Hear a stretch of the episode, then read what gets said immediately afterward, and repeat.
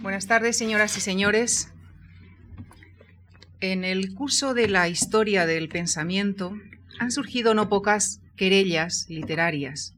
divergencias que enfrentaron o reunieron, en algún caso, a los intelectuales de cada época.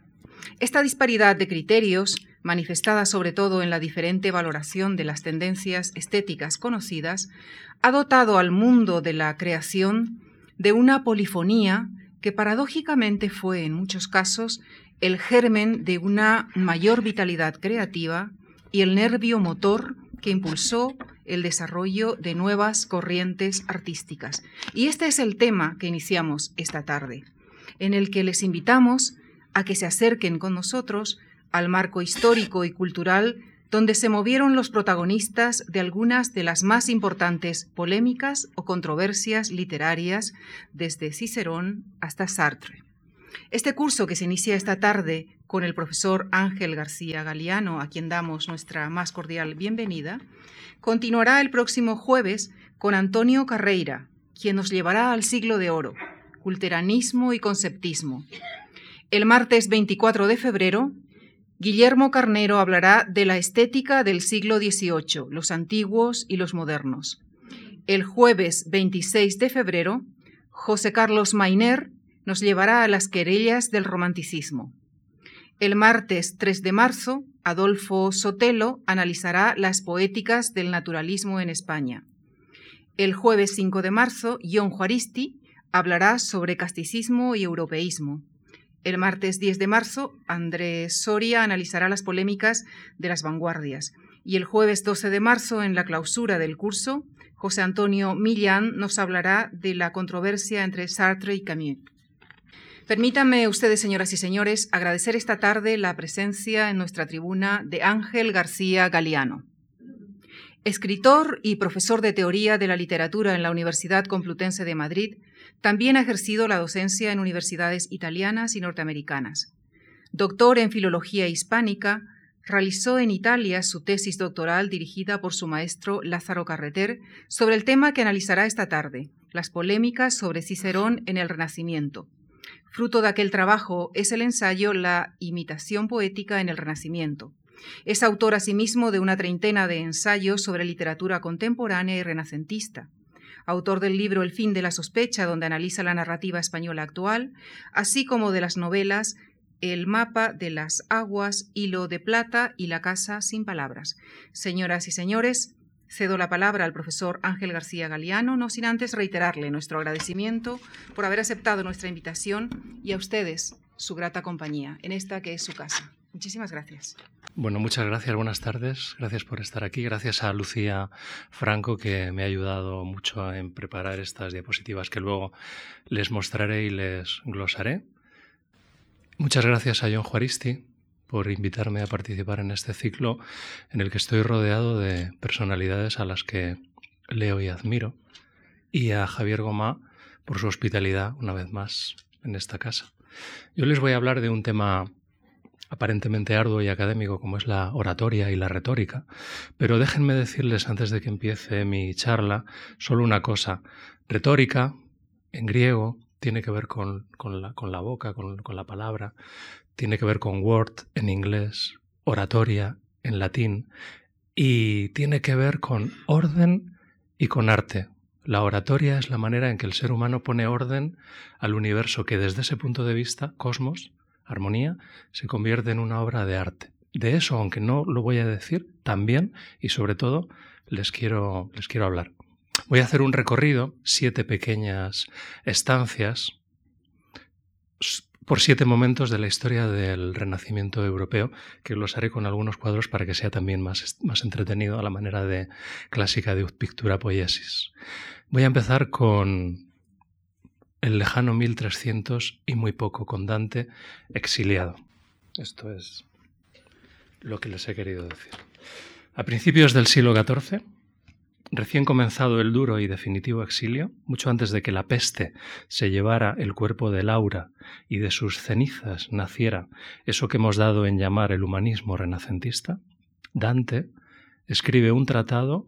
de retórica en latín titulado De Vulgari Eloquentia, en el que, paradójicamente, tiene que echar mano de la lengua de Cicerón para justificar el uso del vulgar a la hora de escribir dignas composiciones poéticas, baladas, canciones, poemas de amor, como las que él mismo, en su toscano romance, su lengua materna florentina, ha empleado para cantar la vida nueva, es decir, la transfiguración del poeta tras el encuentro enamorado con el alma, a la que él decide bautizar como Beatrice. Dante, último pensador medieval, primer poeta humanista, inventa el renacimiento al descubrir que la belleza es un camino de interiorización en el alma en busca, con amor, de la sabiduría, encarnada en palabras, en formas regladas que reflejen de ese modo, anheladamente perfecto, la plenitud contemplada. Pero para ello, el poeta ha de valerse de instrumentos adecuados a tan alto fin. Es así como concluye que, al igual que los poetas latinos, hueros de una tradición literaria en su lengua vernácula, acudieron a las fuentes griegas con el orgullo del emulador, los poetas modernos tendrán que servirse a sí mismo del magisterio de los latinos excelsos para dejar de escribir casualmente y pasar a hacerlo regularmente es decir, mediante unas reglas precisas, una retórica que se aprende de la constante asiduidad al pulso interior de los maestros clásicos. No hay en Dante una doctrina explícita sobre la imitación de los modelos de, las que, de la que luego les hablaré, pero el enamorado de Beatrice, de la sabiduría, del alma, abre las puertas de la modernidad con su poética, una vida nueva de la historia cultural en la que mirarse y medirse en el espejo de los clásicos es síntoma de buen hacer literario en particular y humano en general. Un siglo y medio después de esto que ahora les cuento, Botticelli lo vio muy claro cuando en el cuadro que están viendo, La adoración de los Reyes Magos, hace nacer la luz de la cristiandad, vean ahí la luz, ¿no? Bajo las ruinas de la clasicidad romana, en un antiguo templo romano, de la que se siente heredero y orgulloso continuador. El nacimiento del Salvador será así icónicamente expresado el renacimiento de la sabiduría de los antiguos. Digamos además de pasada que la fiesta de los Reyes Magos en Florencia, con su procesión, cabalgata,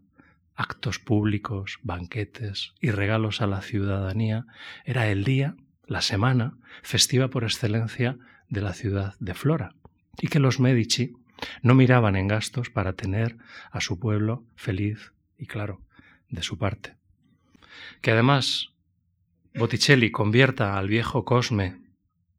el astuto banquero abuelo de su amigo Lorenzo, futuro príncipe de la ciudad, en el rey Melchor, que adora al niño Dios recién nacido, es toda una declaración de intenciones política sobre el,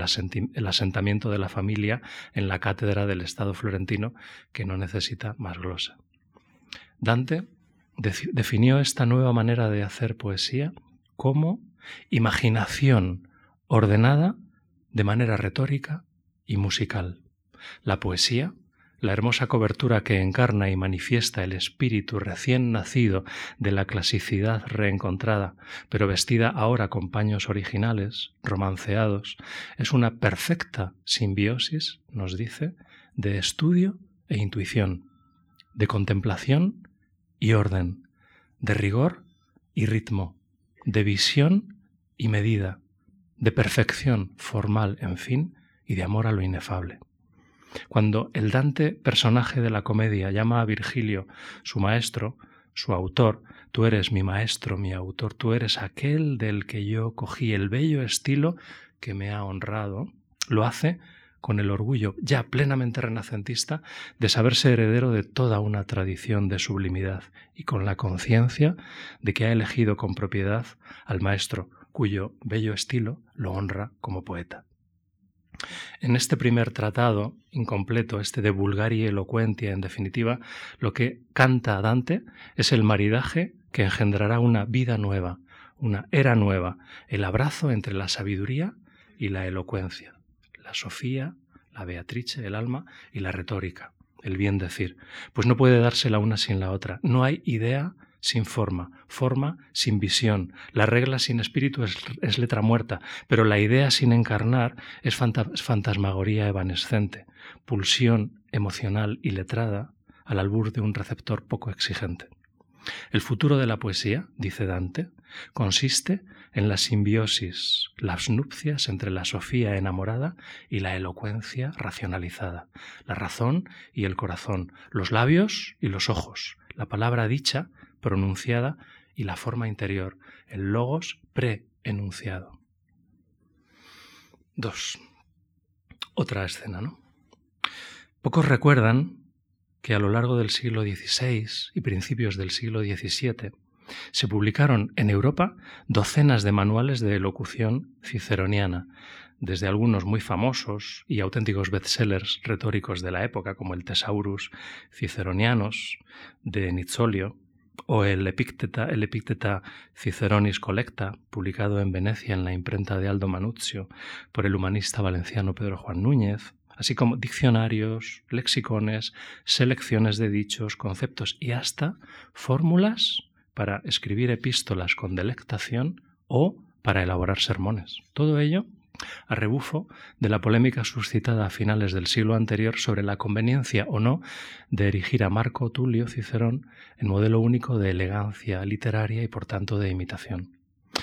Conviene señalar que algunos de estos manuales de retórica aplicada surgen en el seno de la Iglesia romana, elaborados en concreto por padres jesuitas de los recién nacidos Ratio Studiorum, la alternativa confesional postridentina a los Studia Humanitatis, que proliferaron por toda Europa en el siglo anterior. Lo cierto es que a principios del siglo XVI la Iglesia romana se apropió de Cicerón mediante un hábil contrafactum que lo convirtió en una suerte de baluarte estoico precristiano frente al paganismo politeísta que rezuma toda la clasicidad exhumada por los florentinos. La polémica de ciceronianos contra anticiceronianos fue también la polémica Roma versus Florencia, vale decir, dogma frente a libertad. Al cabo, para todos los poetas y los humanistas europeos, tanto la sede de Pedro como la ciudad de Flora se convirtieron en símbolos de dos maneras muy distintas de entender el legado retórico y espiritual, ético y estético de los clásicos. De ello hablaré más adelante, pero ya que he citado al gran impresor Aldo Manuzio, Déjenme solo recordarles que fue él, cuando editó por primera vez la comedia de Dante, quien decidió anteponerle el calificativo de divina. Esta fiebre por la oratoria de Cicerón, que no fue solo retórica, literaria o pedagógica, sino política y religiosa en su más amplio sentido, y que recorrió las universidades, cancillerías, escuelas catedralicias y academias de toda Europa, ¿a qué se debió? ¿Cuál fue su origen? ¿Por qué acabó estallando en una tan encendida polémica? A desentrañar tales cuestiones voy a enderezar las siguientes líneas y para ello, in extremas res, como el ciego de Quíos, voy a comenzar casi por el final y en París. 3. En 1621, mientras en España acaba de subir al trono Felipe IV y en las costas de Nueva Inglaterra se aposentan los peregrinos del Mayflower, el humanista holandés Peter Bertius dio la lección magistral de su curso anual sobre la retórica de Aristóteles en un colegio parisino, en presencia de sus futuros alumnos y de las autoridades civiles y religiosas, entre las que se encontraban el rector magnífico de la universidad y el obispo de Metz, Enrique de Borbón, hermanastro de Luis XIII. Peter Bertius, coetáneo de Lope o Góngora, pronuncia su discurso con este título: El poder y la grandeza de la elocuencia, en el que pretende loar el fecundo matrimonio entre sabiduría y elocuencia. Para tal fin se suma a los que antes que él habían ya auspiciado este maridaje, Platón, Aristóteles, Cicerón, Petrarca, doctrina a la que se adhirieron los grandes humanistas del pleno renacimiento del que hablaré de los que hablaré luego, como Lorenzo Valla, Poliziano, Erasmo o Escalígero. No queramos nos dice Bertius, reducir la elocuencia, la retórica, a mero ejercicio escolar y preparatorio reservado a la juventud discente. El docto Bátavo, paisano de Erasmo, firme a Dalí de ese abrazo entre inventio y elocutio, idea y expresión, resumió en su entusiasta discurso las querellas que encendieron Europa los dos siglos anteriores y reafirmó, contra las tenaces calumnias de unos y otros, la universalidad de la elocuencia, cimiento de la cultura y, por tanto, soporte de la civilización. Llegado a este punto, Bertius reafirma uno de los fundamentos esenciales de todo el movimiento humanista. La elocuencia, dice, como bien nos enseña el mito de Orfeo, tan querido por los artistas de la época, recuérdese solo a Poliziano, a Monteverdi o a Rubens, es el instrumento esencial para transmitir la cultura, lo más íntimo humano, al igual que el furor poético es el medio insustituible para recuperar el alma, Eurídice, aun en los infiernos. La religión dogmática y sacerdotal no es ya la mediadora para el rescate del alma de Eurídice, sino que es la propia convicción de uno, su anhelo, el que lo arrastra a buscar en las profundas regiones más escondidas el sentido individual y social de lo que somos, de lo que hacemos, de lo que decimos. Frente a la sumisión gótica ante el poder eclesiástico, el humanista se vale de su propia capacidad de expresión para designar los territorios alquímicos de lo inefable. Eurídice, Beatrice, Laura, Elisa, la Dulcinea del ingenioso Hidalgo, son maneras hermosas de nombrar y rescatar como Orfeo al alma, la razón común, el logos encarnado de la belleza enamorada. La retórica, concluye Bertius, ha de comunicar, transmitir y edificar la res pública, por la sencilla razón de que es la palabra quien construye el territorio compartido de la civilización, esto es, la linde específica de lo humano. Del mismo modo que la elocuencia sería vana palabrería sofista sin sabiduría, esta última es inútil, cito, si se la priva del apoyo reglado y seguro de nuestra disciplina, necesarias una de la otra, reducidas a nada la una sin la otra, ratio y oratio, logos preenunciado y logos proclamado. Vemos así como la palabra se diversifica en dos conceptos simbióticos, haz y en vez de la misma emergencia, boca y corazón, dicción y memoria, teatro de la memoria. Inscrita en la sociedad, administrada por sus instituciones, la elocuencia se pone así al servicio de un saber común en el que ella aporta su grandeza y éste su pujanza. Sin una vasta cultura, oratoria, pero filosófica, poética e histórica, la elocuencia no puede construir la civilización. Concluye Bertius, quien con este elogio de la elocuencia, en maridaje inconsútil con la sabiduría, señala el final de una época, ya periclitada hacia 1621, pues ese aliento innovador del primer humanismo reformista había sido sustituido paulatinamente por un acartonado concepto enciclopédico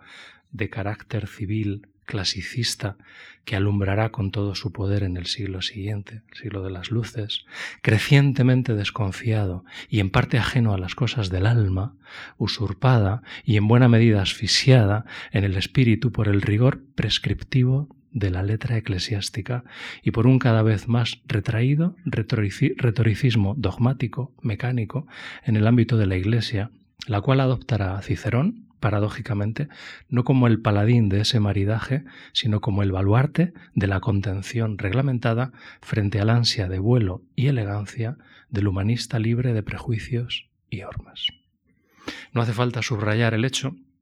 de que en tanto en cuanto representa la opinión de su tiempo,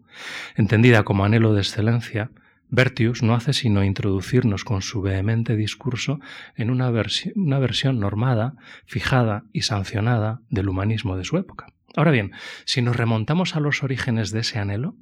justo dos siglos antes, a principios del siglo XV, nos encontramos con un escenario bien distinto. Bertius es el canto del cisne de un, sueño, de un sueño posible que quedó encarnado en obras de arte admirables y en algunas doctrinas filosóficas y religiosas, tales como el neoplatonismo florentino, el panteísmo cósmico de Nicolás de Cusa, la devotio moderna, la medicina alquímica y hermética de Paracelso, la renovación mística carmelita, la reforma luterana, la revolución copernicana, el arte de la memoria de Bruno. Algunos de estos movimientos sobre todo los de corte filosófico o místico, siguen siendo completamente o casi desconocidos hoy en día para la inmensa mayoría. Eso que, por resumir, hemos dado en llamar el sueño del humanismo. Si nos acercamos, en cambio, a los orígenes del mismo, allá en la Italia meridional que se reponía de los devastadores estragos de la peste y de las guerras civiles entre sus príncipes, encontramos otro nivel de audacia, de invención y de rigor filosófico. Pues asistimos ni más ni menos que al origen de la ruptura entre lo que ellos llamaban el modus scholasticus medieval y el modus oratorius clásico, perdido tras la herrumbe de la clasicidad pagana y romano-cristiana que ahora, renacido tras los descubrimientos manuscritos de Cicerón, informará y fecundará eso que el humanismo florentino denominó vita civile. Esto es, una civilización de intercambio y comunicación en que la autoridad eclesial ya no es ni el centro ni el último sancionador de los hallazgos espirituales o intelectuales, sino un órgano más, entre otros, que contribuye a forjar un cuerpo social, una civitas, una res pública en la que y a través de la que se realiza el destino del hombre universal, con y por el lenguaje, trascendido a su verdadero poder de mediador y de transmisor de la casa común, de la chiviltà humanista. Al leer a Bertius,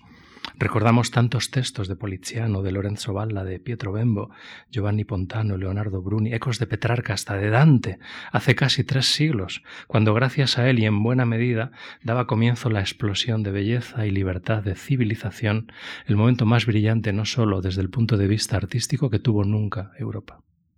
Dante Alighieri, el que lleva las alas, alma grande, que intuyó todo esto sin el apoyo de unos textos a él todavía vedados, pues sobre las ruinas de la clasicidad, tal como vimos en el cuadro de Botticelli, aún no se había encarnado el logos del humano.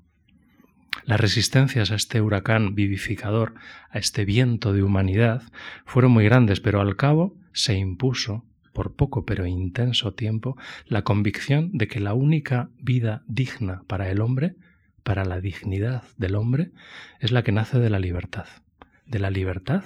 y del amor a la filosofía, la sabiduría, tal como la definiera Pico de la Mirándola, otro gran filósofo de la época, en su famoso manifiesto fundacional del humanismo, en 1484, la oración por la dignidad del hombre. Estos dos siglos, los que van de 1421, con el descubrimiento de una serie de manuscritos de Cicerón, hasta 1621, con el flamante discurso recién pronunciado de nuestro humanista holandés, los podemos denominar sin pudor, y no solo porque ya lo hiciera mucho antes que yo Etienne Gilson, como la aetas quiqueroniana, la edad de Cicerón. Dedicaré el próximo epígrafe a intentar resumir el significado de tamaño bautizo. Diré solo ahora, para cerrar el presente, que Gilson declara cómo frente a la aetas aristotélica, siglos XIII y XIV, la edad ciceroniana, siglos XV y XVI, se caracteriza porque las bellas artes se toman cumplida revancha en su apogeo frente al escolasticismo. Creatividad neoplatónica, podríamos decir alma, versus retoricismo mecánico y lógico, mente. El poeta, retor et philologus, y el orador, bajo auspicio y patronazgo de Cicerón, se convierten en el modelo de la civilización humanista, en el perfecto cortesano, tomando ora la pluma, ora la espada, cumplido enamorado, poeta, político y soldado, nuestro Garcilaso, con quien cerraré esta charla, pero también el ingenioso Hidalgo, cuyo ingenium precisamente le hace salir del plomizo mundo decadente de su entorno manchego e iluminar el siglo con su mirada nueva, sin prejuicios, capaz de transformar la tosca realidad prevista con su palabra sublime, ilustres doncellas, requiebra, galante, a unas mozas del partido, y con su palabra las dignifica, y en su trato las enaltece. Dice Cide Amete, de nuestro caballero, en el capítulo 22 de la segunda parte, tras las bodas felices de Basilio y Quiteria, cito, Grandes fueron y muchos los regalos que los desposados hicieron a don Quijote, obligados de las muestras que había dado defendiendo su causa, y al par de la valentía le graduaron la discreción, teniéndole por un Cid en las armas y por un Cicerón en la elocuencia. Ese era el modelo, las armas y las letras, el ideal del caballero renacentista. Y Cervantes lo sabía, pues también él cuando viaja a Italia en pos de los ecos del humanismo neoplatónico y sube luego a la galera de don Juan de Austria tras la gloria del Lepanto, persigue el mismo ideal que su ingenioso hidalgo manchego, entonar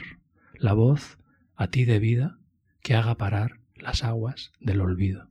Pero esa es otra historia. Y como diría Teresa de Ávila, otro notable ingenio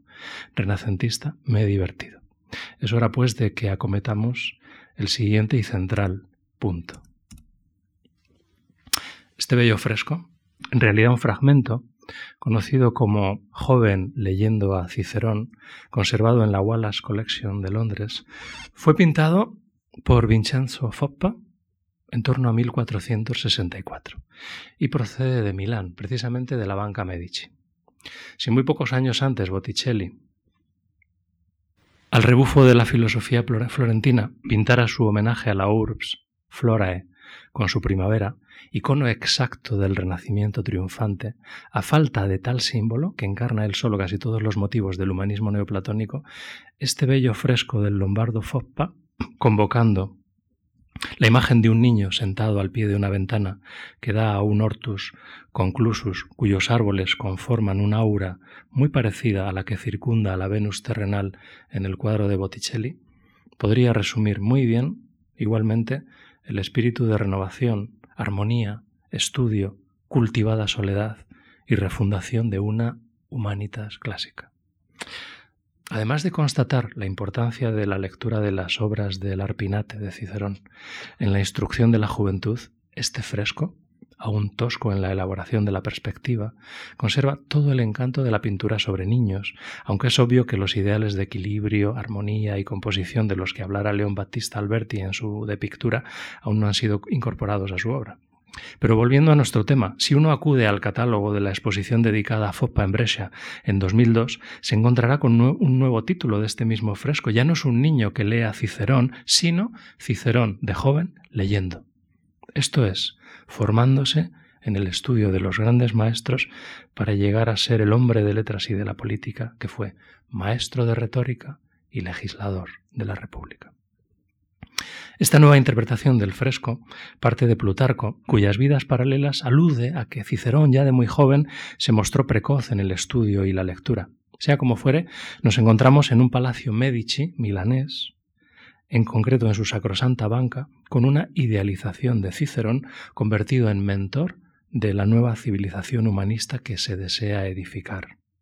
apenas 40 años después de la aparición de sus obras más significativas.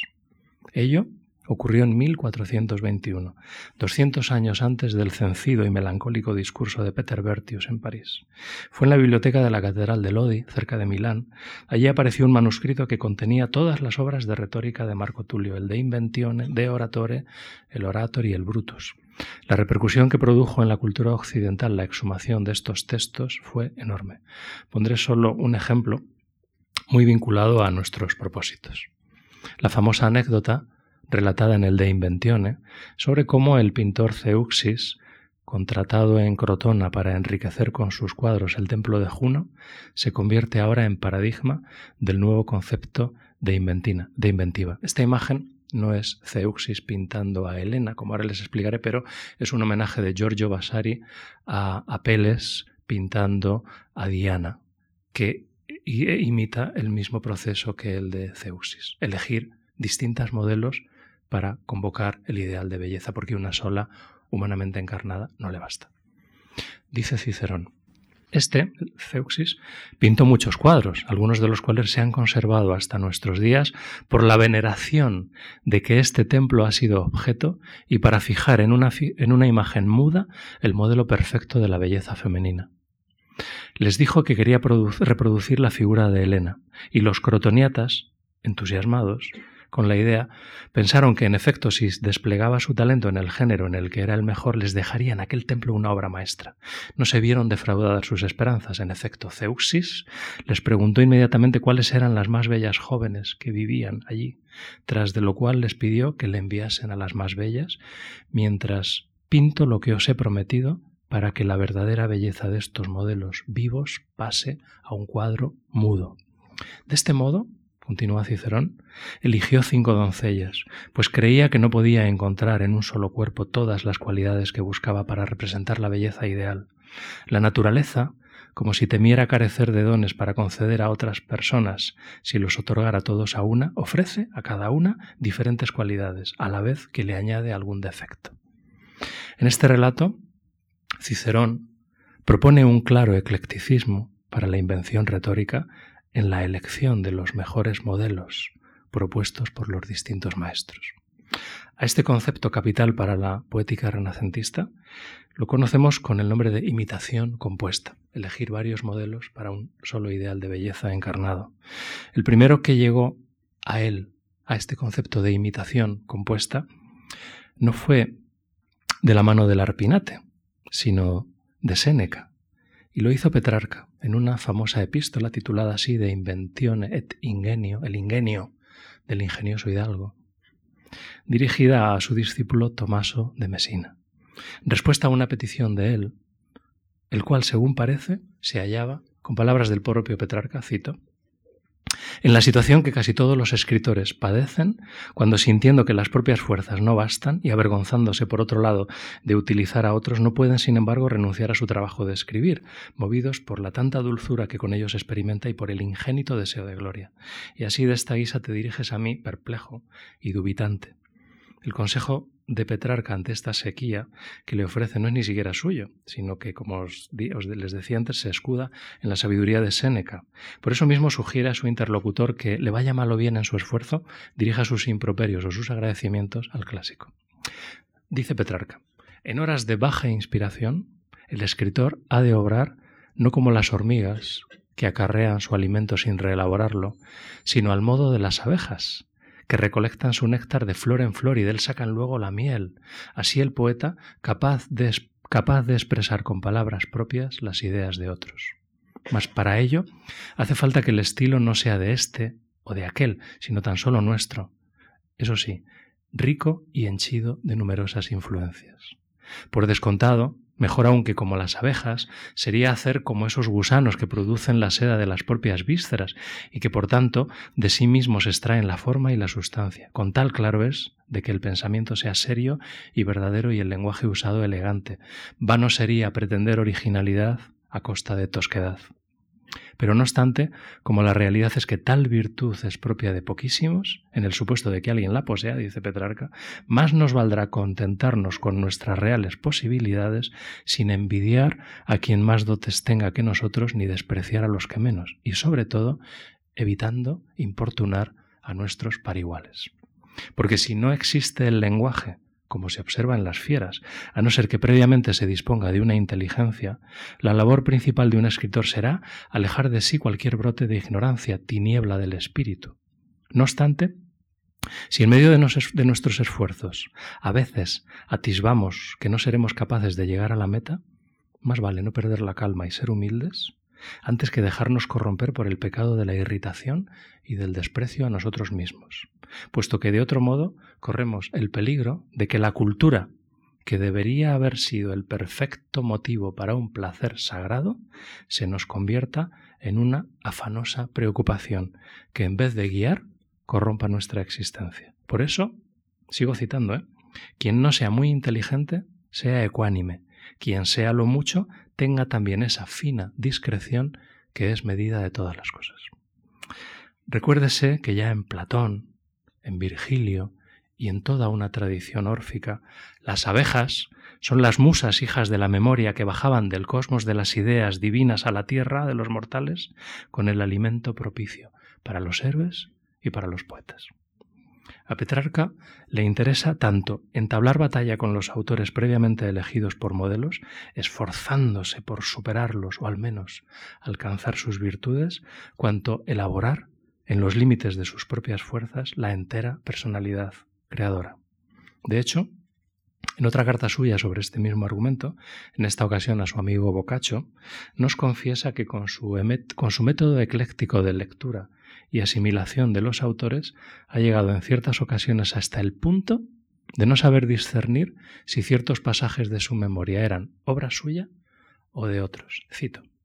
He leído a Virgilio, a Horacio, Boecio, Cicerón, no una, mil veces, y no he arrinconado sus, sus conocimientos en el fondo de la memoria, sino que los he meditado y estudiado con suma atención los devoraba por la mañana para digerirlos por la tarde. Me los engullí de joven para rumiarlos de viejo. Y entraron en mí con tanta familiaridad que no solo en la memoria, en la misma sangre se hicieron uno conmigo y se apoderaron de mi ingenio hasta el punto de que si ya en el futuro no volviese a leerlos, permanecerían igual en mí, porque han arraigado en la parte más íntima del alma mía. Incluso a veces olvido al autor de tal pasaje, y es que de tan larga convivencia se han convertido en algo propio de suerte que rodeado por ese gran fragor, ya no soy capaz de recordar de quién sean esos textos, si míos por ventura o suyos. Un siglo después de escribirse esta bella epístola, la historia de la cultura quiso que, al igual que Virgilio y Cicerón fueran adoptados como los modelos latinos indiscutibles para el verso y la prosa, respectivamente, Petrarca y Boccaccio se convertirían a su vez endechados de imitación en las lenguas vulgares para todos los poetas y novelistas del 480 y del 580, no solo en Italia, sino en toda Europa, desde Ronsard a Wyatt, el cantor de Ana Bolena, o desde Pietro Bembo, del que luego hablaremos, a Garcilas. Su afán, como poeta retor et philologos, le llevó a escribir en otra epístola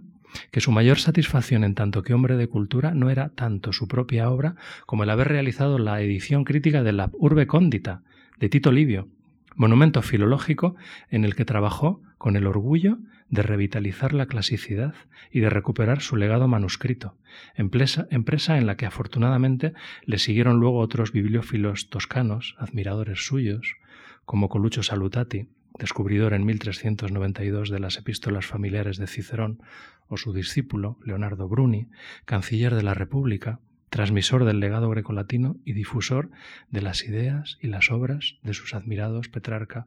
y Boccaccio. Todos ellos, imitando al maestro cantor de Laura, adoptaron el Tullianus Stilus, el estilo ciceroniano, destinado a suplantar el estilo y, por tanto, la cultura eclesiástica medieval. Podemos proclamar por ello, sin ambajes, ya casi mediada esta charla, que Petrarca fue el inventor de Cicerón y por lo mismo el fundador del humanismo europeo. Con su teoría de la imitación creadora, que es bozado, lejos de plasmar su atención en las meras palabras del texto imitado, busca captar su ingenium, su imaginación poética, creadora, su alma, por ver siempre de emular al maestro imitado en una suerte de justa poética de altura entre dos talentos.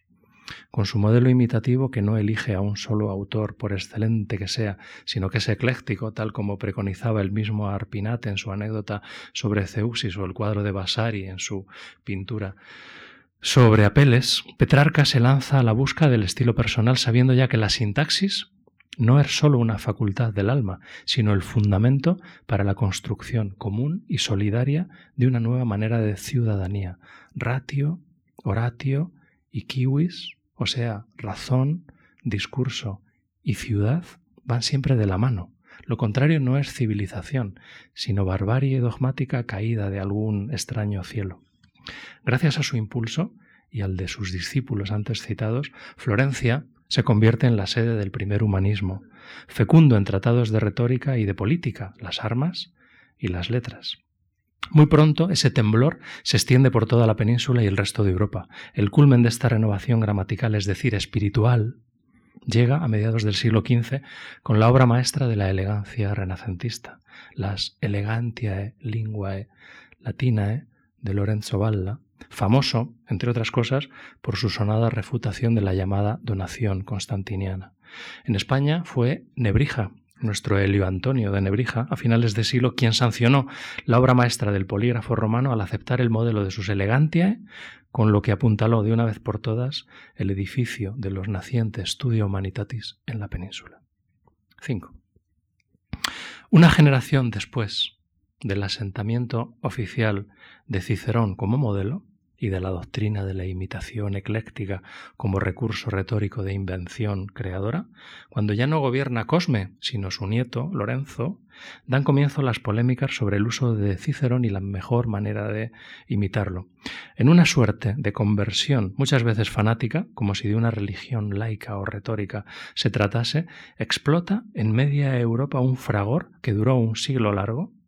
en el que los más ilustres y doctos ingenios de la cristiandad echaron su cuarto a espadas a favor o en contra de la imitación ciceroniana. La polémica, primera, agria, sutil, inteligente, explotó en el, cor, en el seno de la corte medicea a rebufo de las indagaciones filosóficas, estéticas y literarias de los debates que estaban teniendo lugar en el marco de la Academia de Icareggi, bajo los auspicios del Magnífico, en la que los Pico de la Mirándola, Poliziano, Botticelli, Ficino, se reunían a la manera de la vieja escuela de Atenas, y cuyo lema, tallado en piedra en el frontispicio de la entrada, rezaba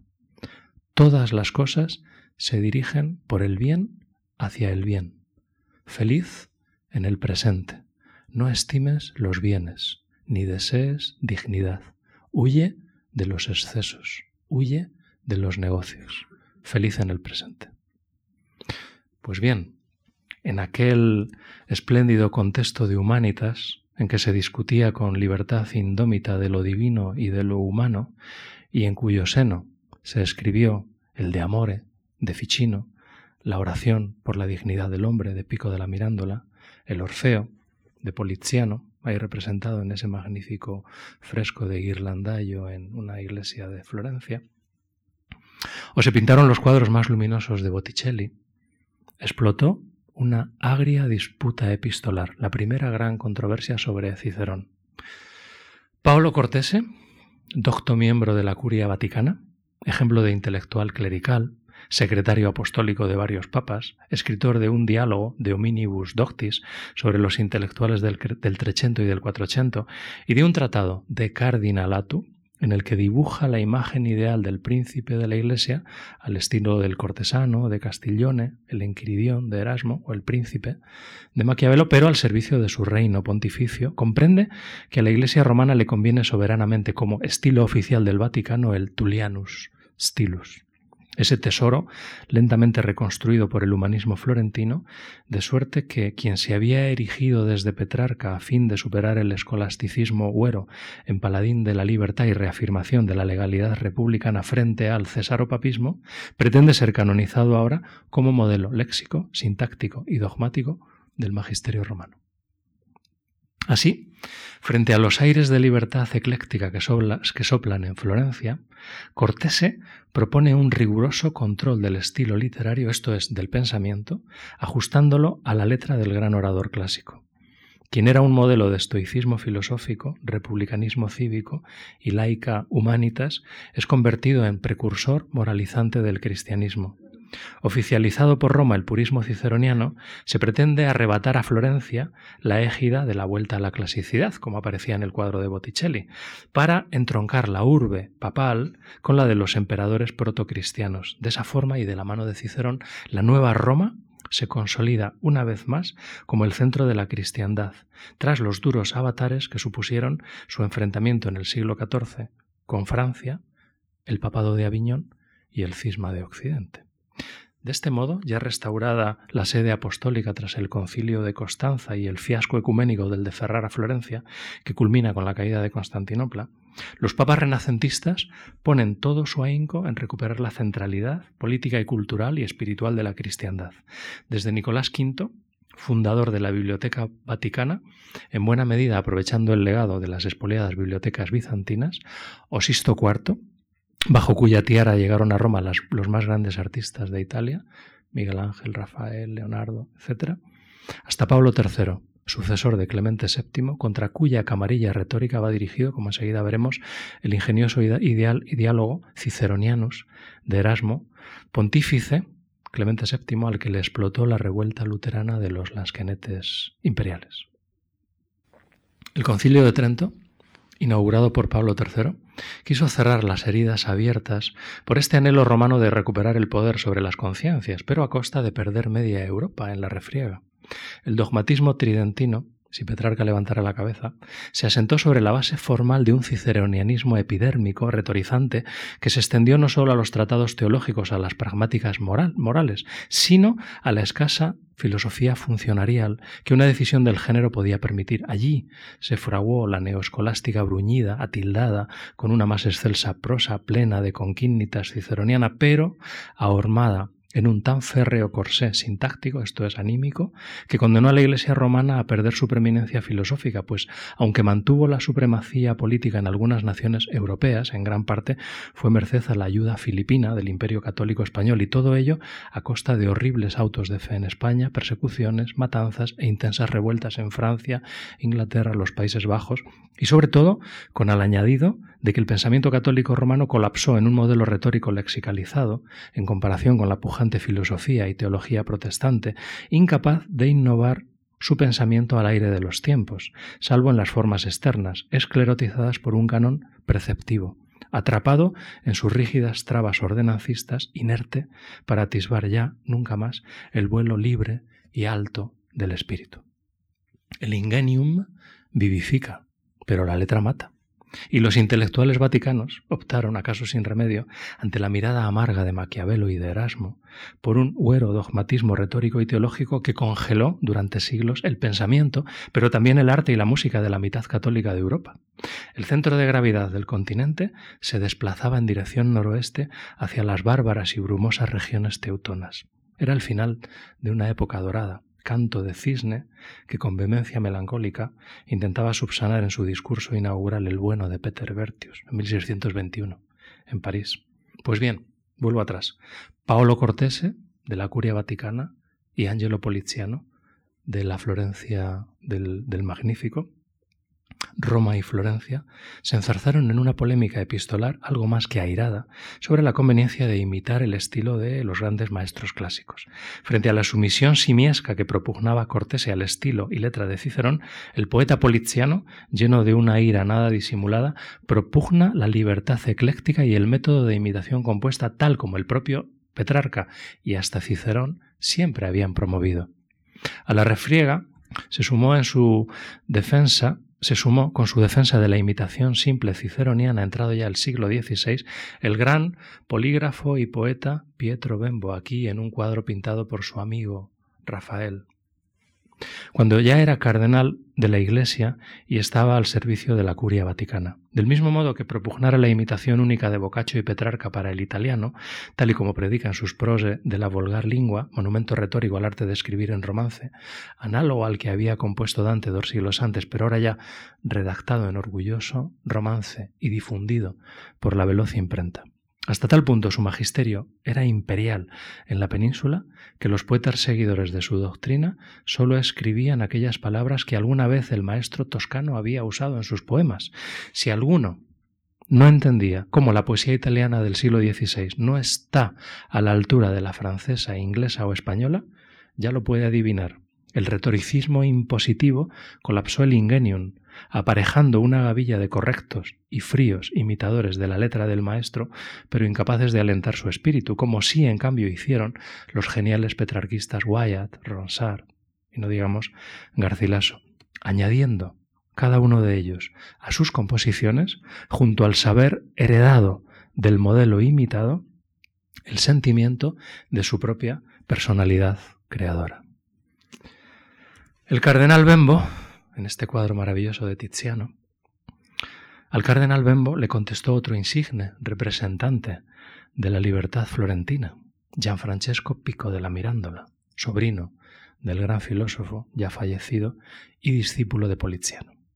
El cruce de epístolas entre ambos, iniciado en 1513, va a reavivar un debate que incendiaría Italia y buena parte de Europa durante todo el siglo XVI, no solo en el ámbito de la literatura, ni siquiera de la filosofía o teología, sino en el artístico, algunos de cuyos meandros han sido magníficamente estudiados por Panofsky en su libro Idea. La teoría de Pietro Bembo, muy bien argumentada, descansa en su inoculta estirpe platónica. La idea de belleza es una. El poeta la intuye en su interior y la ve plasmada fuera en el modelo más excelso. Recuérdese que Castiglione homenajea su talento en el cortesano, convirtiendo a Pietro Bembo en el portavoz sobre las ideas del amor, en su vertiente neoplatónica, ideas, recuerden, sin las cuales la mayor parte de la poesía castellana del siglo XVI no se habría escrito, empezando por la de Boscán, que tradujo el libro, y su amigo Garcilaso, que lo prólogó, y terminando con Fray Luis de León o San Juan de la Cruz, y cuya renovadora ideología cortesana, Garcilaso, por ejemplo, encarnó con su vida y con sus versos, tomando ora la pluma, ora la espada. El cardenal Bembo sostiene en su epístola de Imitazione que la sublimidad del estilo ciceroniano ya se ha logrado y que de la misma manera que sólo existe una idea de belleza, se debe recurrir a un único modelo para imitar, a un solo estilo, el del mejor. Pico, por su parte, en tono menos airado que su maestro, vuelve a defender el modelo ecléctico y abierto que pregonizara Poliziano. El cardenal se encontró ciertamente con un extraordinario aliado, con su amigo Castiglione, en otro cuadro maravilloso, todos conocen. Por su modélico libro, lleno de hondura y belleza, se convirtió en ejemplo de cortesanía en Europa durante décadas.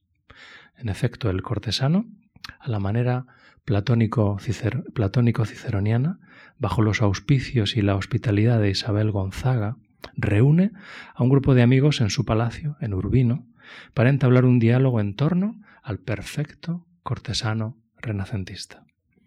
Entre otros muchos hallazgos capitales para entender la expansión del neoplatonismo petrarquista por toda Europa, diré ahora solo que a propósito de su deseo de explicar en qué consiste la gracia artística, ese no sé qué al que alude Boscán en su traducción castellana varias veces, introduce Castiglione uno de los términos que más éxito ciceroniano tendrá entre los escritores renacentistas, el de sprezzatura, que es como el embajador italiano traduce ese elegante descuido ciceroniano, consistente, tal y como señala en su orador, en que al introducir palabras sencillas o frases no muy pulidas en un discurso acabado, se produce, cito,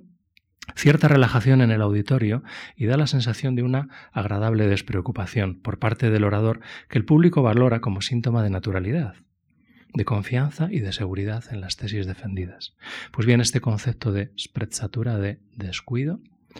fue aplicado por nuestros poetas del siglo XVI y tenemos ya ejemplos en el propio Garcilaso. El texto del cortesano circuló manuscrito por toda Europa durante varios siglos, hasta que finalmente fue publicado casi póstumo en 1528. Castiglione muere en Toledo en 1529, era el embajador del Papa en la corte imperial de Carlos V, amigo íntimo de Garcilaso y de Boscán fue traducido a un delicioso castellano por el poeta catalán Juan Boscán seis años después. El prólogo al mismo, escrito por Garcilaso, que por entonces se infundía de humanismo renacentista en Nápoles, bajo los auspicios de la Academia Pontana, puede ser considerado el primer gran manifiesto del arte nuevo platónico petrarquista en nuestra península, del que Garcilaso fue su máximo exponente, hasta el punto, como veremos, de convertirse él mismo en nuestro poeta, como Petrarca era nuestro poeta en Italia, para todos los que quisieran caminar la senda de la modernidad en lírica, frente a los casticistas, como Cristóbal de Castillejo, del que luego volveré a hablar, que tildaban los nuevos versos toscanos como amanerados y feminiles, en contraste con la rotunda cacofonía del rudo dodecasílabo castellano al muy prepotente don Juan II. Termino. La epístola de imitaciones de Bembo se convirtió, sobre todo tras la llegada a la curia en 1516 de un agudo retórico ciceroniano del norte, Cristóforo Longolio, en el catecismo del Renacimiento romano y en el programa estético de la corte papal humanista de Julio II y de León X, sobrino de Lorenzo el Magnífico. Que un personaje tan inteligente como Pietro Bembo y un toscano astuto y maquiavélico como León X, el Papa Medici, se pusieran al servicio de la grandeza vaticana y redujeran el vuelo ciceroniano al dogmatismo lateranense, supuso un claro enaltecimiento de la Iglesia católica, que pudo volver a presumir de pompa y circunstancia, en parte con razón, por mucho que todo ello escandalizase a tantos en Europa, pero a costa de enfrentarse retóricamente, esto es, espiritualmente, con las grandes cabezas pensantes de la Iglesia, en especial Lutero y Erasmo, cada uno a su estilo. El del sajón, radical, incendiario, evangélico, el del bátavo, diplomático, astuto, irónico, todo un ejemplo de nadar y guardar la, la ropa. A sus tesis anticiceronianas, esto es, antivaticanas, encaminaremos nuestro penúltimo epígrafe, pues su Ciceronianus, publicado en 1528, igual que el cortesano, sobre los rescoldos del saco de Roma, es una crítica acerba también a esta figura de Longolio como paladín de un rigorismo vacuo y antiteológico, precisamente debido a su férreo fanatismo imitativo, el cual esconde, como ya habrán advertido, un hondo problema de libre examen, de oposición al rígido dogmatismo, dogmatismo vaticano y de busca de una honda renovación espiritual, al fin de que esa corte eclesial, poseída por la gibris de su poder mundanal, no se esclerotizara como por cierto sucedió, y terminara en su lenta agonía por darle la espalda al mundo en evolución filosófica y científica. Pero antes de irnos con Erasmo, una breve coda. Hemos visto los cuadros que Rafael pintó a sus amigos, Bembo y Castiglione. Este último, Castiglione, contempló su triunfo de la Galatea en la villa farnesina de Roma, pintado por el de Urbino en 1513. Admirado por la belleza de la ninfa representada en el fresco, Castiglione felicitó a Rafael por su obra en una carta que no conservamos, pero sí la respuesta del pintor al embajador. Cito. En cuanto a, a la Galatea, me tendría por un gran maestro solo con la mitad de los muchos elogios que vuestra señoría me escribió fueran merecidos, pero ya que reconozco en sus palabras el amor que me profesa, le digo que para pintar una mujer hermosa me sería obligado a ver unas cuantas mujeres hermosas, siempre a condición de que vuestra señoría estuviera a mi lado en el momento de hacer la elección, pero ya que son escasos los jueces certeros y las mujeres hermosas, yo me, me sirvo de una cierta idea que me viene a la mente no sé si será portador de algún valor artístico, pero bien me esfuerzo por conseguirlo. Fijémonos en que aquí Rafael, haciendo gala de la cortesía y erudición que el embajador merecía, acude al pasaje consabido de Cicerón sobre el pintor Ceuxis para explicar cómo a falta de modelos ha de incubar la idea de perfección que nace en el propio interior del alma del artista. La contestación nos inclina a deducir que Castiglione debió de compararlo en su carta con el gran pintor griego, o bien el fresco de Galatea con el de Helena.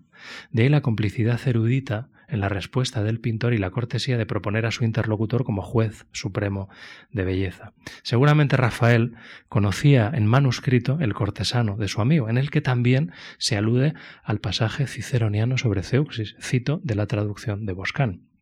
¿No habéis vos leído que aquellas cinco doncellas de Crotón, las cuales entre las de aquel pueblo fueron escogidas por Ceusis, pintor, para hacerse de todas ellas una sola figura hermosísima, fueron celebradas con grandes versos de muchos poetas, no por mar, sino porque habían sido aprobadas por hermosas de un gran juez de hermosuras como era Ceuxis? Tanto Castiglione como Rafael, de estirpe platónica, se colocan en esta polémica del lado de su amigo y mentor, Pietro Bembo. La idea de belleza es una y se obtiene por visión interior, pues anida en lo más profundo de nuestra alma. Ningún racimo de bellezas humanas podrá nunca llegar a la sublimidad de aquella encarnación pura, sin mediaciones, de la idea. 6. Ya vamos acabando. ¿eh? También para Erasmo, como para los humanistas italianos, el cometido fundamental de la retórica Moderna era sustituir definitivamente el modus scholasticus de la teología medieval por el modus oratorius del humanismo renacentista. El recelo erasmiano residía en sospechar que aquel entusiasmo vaticano de converso hacia la oratoria ciceroniana pudiera derivar en un fanatismo fácilmente degenerable en una sofística que blindase las ideas dogmáticas papistas y las envolviese en un retoricismo de corte afectivo o autoritario que terminara a golpe de anatema con las ansias de renovación eclesial que desde el siglo pasado se estaban impulsando en el seno de la cristiandad.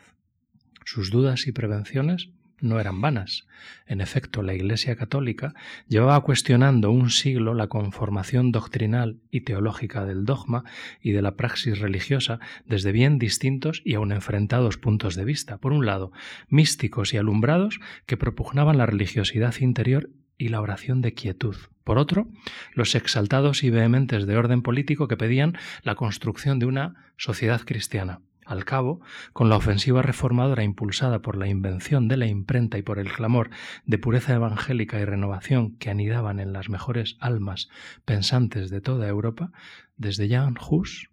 a Cisneros, de Ruiz Broek a Lutero, de Erasmo a Calvino, Roma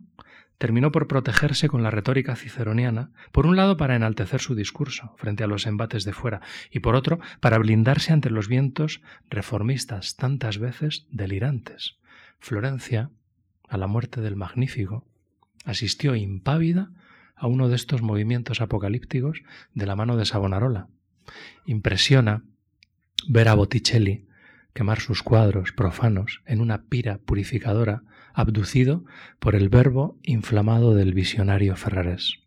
Erasmo, hombre cauto, prudente, equidistante, temía los excesos de unos y otros, y siempre intentó una vía di mezzo, acusando al papado de sus excesos, pero sin subirse al carro de la reforma, propugnando una religión interior, pero incapaz de comprender y menos aún de secundar, hombre de libros, racional, mental, los deliquios, visiones o intuiciones de los místicos. Ya en su elogio de la locura, pletórico de ironía lucianesca, podemos comenzar a entrever sus prevenciones ante este creciente fanatismo dogmático de los retóricos en particular y hombres de letras en general. En 1528, con los rescoldos aún encendidos del saco de Roma, publica su diálogo Ciceronianus consagrado por entero a develar esta secta fanática, cito, fraternidad pagana de literati no menos furiosa que los luteranos. Y lo hace a la manera platónica, esto es, siguiendo el método socrático, poniendo en escena a tres personajes, Nosopono, en griego literalmente, afligido por una enfermedad. Buléfaro, el que porta el consejo, e hipólogo, de razón o palabra escondida, es decir, un ciceroniano un anticiceroniano y un ciceroniano templado y con dudas, quien tras la discusión de los anteriores se convierte al bando anticiceroniano. Más difícil será lograr la conversión o sanación de Nosopono, pues la suya es enfermedad largamente incubada, aunque al final del diálogo comienza a dar atisbos de curación o de conversión. De propósito utilizo estos dos términos conjuntamente, uno del ámbito médico y otro del espiritual, porque del mismo modo Erasmo se sirve de esta equiparación para la consecución de sus fines. Nada más eficaz para él que parangonar una posición estilística formal con un contenido religioso, nada más atroz para un ciceroniano vaticano que el hecho de que le llamen pagano o luterano. De ahí que la curación del mal ciceroniano sea también una conversión a la verdadera fe literaria y religiosa. La primera parte del diálogo, se ocupa del cáustico retrato de Nosopono, que no ha perdido, por cierto, con la distancia de los siglos, ni un ápice de su eficacia satírica. Quien gozara de un carácter jovial, alegre, sociable, saludable, ahora en cambio está poseído por una enfermedad que lo consume. Ama la elocuencia ciceroniana y está determinado a poseerla plenamente o morir en el intento, a cuya empresa ha consagrado su vida. De hecho, solo lee las obras de Cicerón y ha rechazado al resto de los autores para que no lo distraigan del culto del único sumo. Retratos del maestro penden no solo en su estudio, sino en la capilla doméstica, en el dintel de las puertas, y lleva consigo su efigie incisa en piedras preciosas como un sello de calidad que lo vigilara mientras trabaja. Hasta sueña con él por las noches. En siete años de estudio ha cultivado tres métodos a través de los cuales sostiene que lo acercarán a la pureza del decir ciceroniano. El primero se ha convertido en un léxico tan voluminoso que dos porteadores no lograrían transportarlo, en el que ha recogido todas las palabras de Cicerón. De cada palabra ha indicado el contexto donde se cita, si, aparece al centro, al inicio o al final de la sentencia, y ha distinguido los casos y las declinaciones de cada una de ellas con distintos colores, según hayan sido usadas por el maestro o no. En un segundo léxico, aún más grueso que el anterior, Nosopono ha anotado todos los motivos, frases, sentencias, imágenes y ejemplos de Cicerón. Y por fin, en un tercero, aún más vasto, ha fatigado todos los ritmos y pies con que Tulio abre o cierra un período. Tras haber concluido esta obra ingente de catalogación, el sufrido catecúmeno del ciceronianismo se entrega a la labor imitativa con paciencia y abnegación monástica. Compone solo por las noches, ha situado su estudio en la parte más recoleta de la casa, ha renunciado al matrimonio y a todo oficio, secular o religioso. Cuando, cuando ha de escribir, guarda el ayuno y redacta con extrema sobriedad, prefiriendo la calidad a la cantidad. Si por ventura ha de componer una carta, primero desembucha el contenido como le fluye y luego consulta los tres índices para elegir los vocablos, frases, sentencias y ritmos apropiados a sus pensamientos, de tal modo que logra escribir una sentencia cada noche. Revisará cada carta diez veces para que no se le cuele ningún gazapo. Si con este método escribe poco, aún habla menos. Por temor a que sin reflexión se le escape de su boca alguna cosa no ciceroniana, no suelta palabra, y si hubiera de lidiar en una discusión, tiene memorizadas sentencias literales del maestro que saca a colación según el contexto de la refriega, y cuando ha de pronunciar un discurso, lo aprende de memoria, pues se niega a improvisar. De este modo, el estilete acerado de la ironía erasmiana ha gestado un personaje de rara eficacia en el que la sátira se funde con la denuncia de aquellos que han usurpado a Cicerón hasta hacer de él, de su estilo, de su talento, un jeribeque patético y fanático. Toda una carga de profundidad antivaticana, en contra de la muerta del magisterio dogmático y a favor de la libertad y la responsabilidad de cada orador, de cada creyente. Socapa de, de moda retórica, Erasmo ha intuido bien que la vehemente conversión a la fe ciceroniana es un intento muy obvio de amarrar la doctrina en un código categórico, una doxa, opinión coyuntural, fruto de circunstancias, épocas y contextos concretos, derivada en dogma, coacción, aniquilando así la busca interior e individual del cristiano que una vez más se ve sometido ahora con guante de seda ciceroniano a la retórica, esto es, a la horma del magisterio romano, impidiendo cualquier anhelo de autonomía librepensadora, con el peligro, como así fue, de esclerotizar el espíritu en unas normas canónicas que llegaron al extremo de identificar la fe con la aquiescencia o no a esa serie de leyes prescriptivas, tal y como aparecen, por ejemplo, en el famoso Catecismo de Pío V, publicado al término del Concilio de Trento. Ante la convicción de que la fe cristiana se iba a lexicalizar en los preceptos de una particular doctrina, en las normas del derecho canónico, Erasmo hace uso de toda su finura teológica y de toda su retórica de la ironía para proponer sin vehemencias revolucionarias un cristianismo libre, espiritual, culto e inteligente frente a la estrechez dogmática envuelta en oratoria ciceroniana de las instancias papales. Ya sabemos quién venció en esta diatriba. Erasmo también lo sospechaba, pues ya en la dedicatoria aparecen muy declarados sus propósitos. Cito, esta secta empuja a la adolescencia, luego de apartarla aterrorizada de la lectura de todos los demás autores, a que remeden supersticiosa y simiescamente el estilo y el vocabulario de solo Marco Tulio. Con todo, hueles que Sola inocuidad aparente de este título se agazapa y esconde otra intención, y es que de cristianos nos convirtamos en paganos.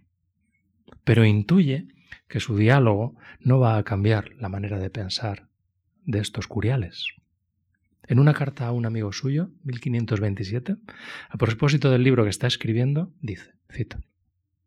el problema es que ellos no verán que lo que digo no es con el fin de condenar a Cicerón como modelo de elocuencia, sino a fin de ridiculizar a esos monos para los que nada es hermoso excepto lo que Cicerón haya escrito, pues ningún estilo ha sido tan afortunado como para llegar a ser perfecto. Yo mantengo que los retóricos, al igual que los pintores, deben buscar su modelo de entre muchos.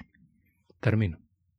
El problema de esta camarilla, dice Erasmo, consiste en que ha erigido las palabras en ídolos, cuando sabemos que la letra sin espíritu es letra muerta. El fármaco contra esta enfermedad consiste en volver al logos, al de Platón y al de Heráclito como razón común y al de Juan transformando así la imitatio Christi de la devotio moderna en el Kempis en una imitatio verbi, si se me permite, esto es, en una imitación de la inteligencia, de la palabra creadora, pero desde dentro, no a base de mimar epidérmicamente unos gestos mecánicos y vacuos. Por eso, frente al concepto dogmático y alienante de Nosopono, caricatura de Cristóforo Longorio, el adalid de los ciceronianos vaticanos, Buléforo, propone una noción liberadora de imitación, la misma que planteó Valla y los escritores florentinos de la Academia cuando, hablaban de ingenium, esto es, de fe en la palabra, en el logos inspirado, cuyo decir, hágase, transforma el universo. Esa es la certidumbre del humanismo renacentista, su ingenio. Por eso, nuestro ingenioso hidalgo, casi un siglo después, imbuido de esa misma fe poética y caballeresca, la del verdadero cristiano, según él, podía decir, nombrar y transformar la realidad. Don Quijote choca con un mundo descreído y tosco, materialista y decadente, que lo tilda de demente, pero habría que decir como Sócrates en el Fedro, lo toman por loco y no saben que lo que está es entusiasmado. Y siete, fin. El mismo año en que Erasmo publica esta agria e irónica sátira teológico-poética, Garcilaso parte a Italia con el emperador para asistir a los fastos de su coronación que tuvo lugar en Bolonia, no en Roma, ante las inquietantes noticias que llegaban sobre el avance otomano hacia Viena. Unos años después, ya en la dulce Parténope, su amada Nápoles, Garcilaso se imbuye del espíritu libre del humanismo renacentista y del petrarquismo neoplatónico, frecuentando los ingenios de la Academia Pontana, la lectura del ilustre San Nazaro o cortejando a las grandes figuras del siglo, entre las cuales el cardenal Bembo, quien elogia la poesía del toledano, la poesía latina, las odas latinas del toledano, y sobre todo escribiendo sus mejores sonetos, canciones, sus tres églogas, bajo el amparo de su musa y mecenas, doña María de Cardona admirador rendido de Petrarca, pero también de los citados San Nazaro y Benbo, lector entusiasta de Castillón y de los grandes poetas latinos, Garcilaso promueve la revolución, la revolución poética en lengua española, auspiciado por Boscán tras su encuentro en Granada con Andrea Navallero, al fijar en magistral castellano el espíritu de la renovación literaria humanista que propugnaron los escritores y filósofos italianos mediante la imitación compuesta, siguiendo muy intensamente los hallazgos de Petrarca, pero ha sido también al magisterio de Horacio, Ovidio y Virgilio, así como atento a las novedades de sus contemporáneos, sus amigos, de la corte napolitana, Antonio Minturno, Bernardo Tasso, Luigi Tansilo. Garcilaso escribe un no muy conocido soneto en el que, poética explícita de su anhelo, podríamos concederle el carácter de manifiesto fundacional de este arte nuevo. Dice así este soneto. Ilustre honor de nombre Cardona, su mecenas, su musa, doña María de Cardona, décima moradora del Parnaso, a Tansilo, a Minturno, al culto Taso, sujeto noble de inmortal corona, si en medio del camino no abandona la fuerza y el espíritu a vuestro lazo, por vos me llevará mi osado paso a la cumbre difícil de Helicona. Podré llevar entonces sin trabajo, con dulce son que el curso el agua enfrena, por un camino hasta agora enjuto, el patrio, celebrado y rico tajo, que del valor de su luciente arena a vuestro nombre pague el gran tributo. El significado de este soneto se nos revela si bien en la forma usual de composición panegírica, como la declaración de un verdadero programa de arte poética. Como Roceo, a quien tácitamente invoca, va a intentar torcer el curso del patrio y celebrado río Tajo, que hasta ahora llevaba un camino en exceso enjuto y áspero. Ello parece significar que, con su canto, nuestro poeta, convencido por la calidad de lo allí aprendido, pretende encauzar la poesía española del recorrido seguido por ella hasta entonces para imponerle un rumbo completamente nuevo. Y eso es lo que definitivamente hará en solo tres años de absoluta revolución lírica, métrica y temática. Pero por supuesto, no sin agrios detractores. De otro modo no estaríamos en España. Un brillante poeta de la antigua y recia escuela castellana, que ya cité antes, Cristóbal de Castillejo, fue su principal adversario. El salmantino dedicó algunos de sus poemas satíricos a intentar develar el nuevo curso que había tomado la poesía castellana italianizante tras la irrupción de Garcilaso. Veamos cómo se lamenta del rumbo que imponía la estética del petrarquismo, utilizando irónicamente el mismo tipo de astucia que Erasmo para atacar a los ciceronianos. Esto es, equiparar la nueva secta italiana con la herejía protestante. Dice Castillejo, bien se pueden castigar a cuenta de anabaptistas, pues por ley particular se tornan a baptizar y se llaman petrarquistas. En efecto, según el de Ciudad Rodrigo, estos nuevos poetas italianizados escriben en una lengua espuria, amanerada, se sirven de unos ritmos que ni siquiera pueden considerarse versos, de tan poco que suenan en comparación con el terzo octosílabo o el contundente dodecasílabo, y usan un extraño lenguaje lleno de cultismos, latinismos, metáforas, antítesis, perífrasis y sutilezas para exponer su original concepto del amor. Lo más interesante de la queja de Castillejo es que en parte tenía razón. La lírica imitativa, clasicista e italianizante estaba llena de modulaciones nuevas, de cultismos y latinismos audaces y sorprendentes cuando se usaron por primera vez, pero baste recordar que lo que en Garcilaso era innovación y libertad léxica, hoy es patrimonio coloquial del castellano en un 95%. No olvidemos que toda revolución formal trae consigo distintos contenidos espirituales y que un, cambio de cosmovisión genera necesariamente unos odres nuevos en que ser vestido. El cambio que propugna Garcilaso y que Castillejo detesta no es una mera opción de orden retórico, porque el género nuevo en el género nuevo se apareja una manera diferente de interpretar el universo y con él a sus dioses, a sus hombres y a sus doctrinas, esa es la revolución que implantara Garcilaso y de la que nacieron, imagínense, Fray Luis, Aldana,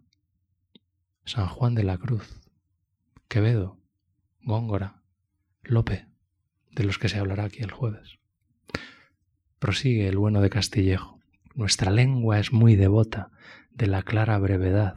y esta trova a la verdad, por el contrario, denota oscura prolijidad. No deja de señalar, sin embargo, como buen poeta que era, la belleza conseguida por este nuevo trobar y algarabía de Allende. Y así dice a las musas italianas y latinas, ¿cómo habéis venido a nuestra España tan nuevas y hermosas clavelinas? Sin embargo, le molesta el verso blanco, sin rima, usan ya de cierta prosa medidas inconsonantes, a la par que, honradamente, señala la razón que movía a los más de los petrarquistas, la falta de un verso largo, flexible y digno en castellano para tratar de temas mayores, y que el metro castellano no tenía autoridad de decir con majestad lo que se dice en toscano con mayor felicidad. Como ven,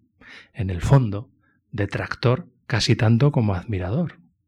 Esta querella de la modernidad frente a la tradición siempre ha estado presente en nuestras letras patrias. Algunos de los más inteligentes, aunque aferrados al sabor de la vieja usanza, no dejan de admirar como Castillejo el nuevo vigor de regeneración formal y por tanto espiritual que conlleva el petrarquismo con su método de imitación. En otro orden de cosas, y ya es el final, más centrado en el mundo académico, con perdón, los contendientes eran de otro signo. Cuando Garcilaso alcanzó la categoría de clásico, de modelo de imitación para todos los poetas castellanos, sancionado por los comentarios de Herrera y el Brocense a sus poemas, muchos vieron en la edición del maestro salmantino anotaciones y enmiendas a las obras de Garcilaso de 1574 un solapado ataque al poeta toledano, en cuanto que, afirmaban sus detractores, con dicho estudio, mediante la detallada presentación de las fuentes y modelos del poeta, se ponía en entredicho la originalidad creadora del mismo. Pues bien, en la edición de 1581, Francisco Sánchez se ve obligado a acompañarla de un prólogo que puede ser considerado como el manifiesto renacentista de la imitación en España. En él desarrolla los fundamentos que le movieron a escribir estas anotaciones y presenta uno a uno todos los motivos humanistas que a favor de la imitación de los modelos circulaban por Europa desde hacía más de un siglo. Recordemos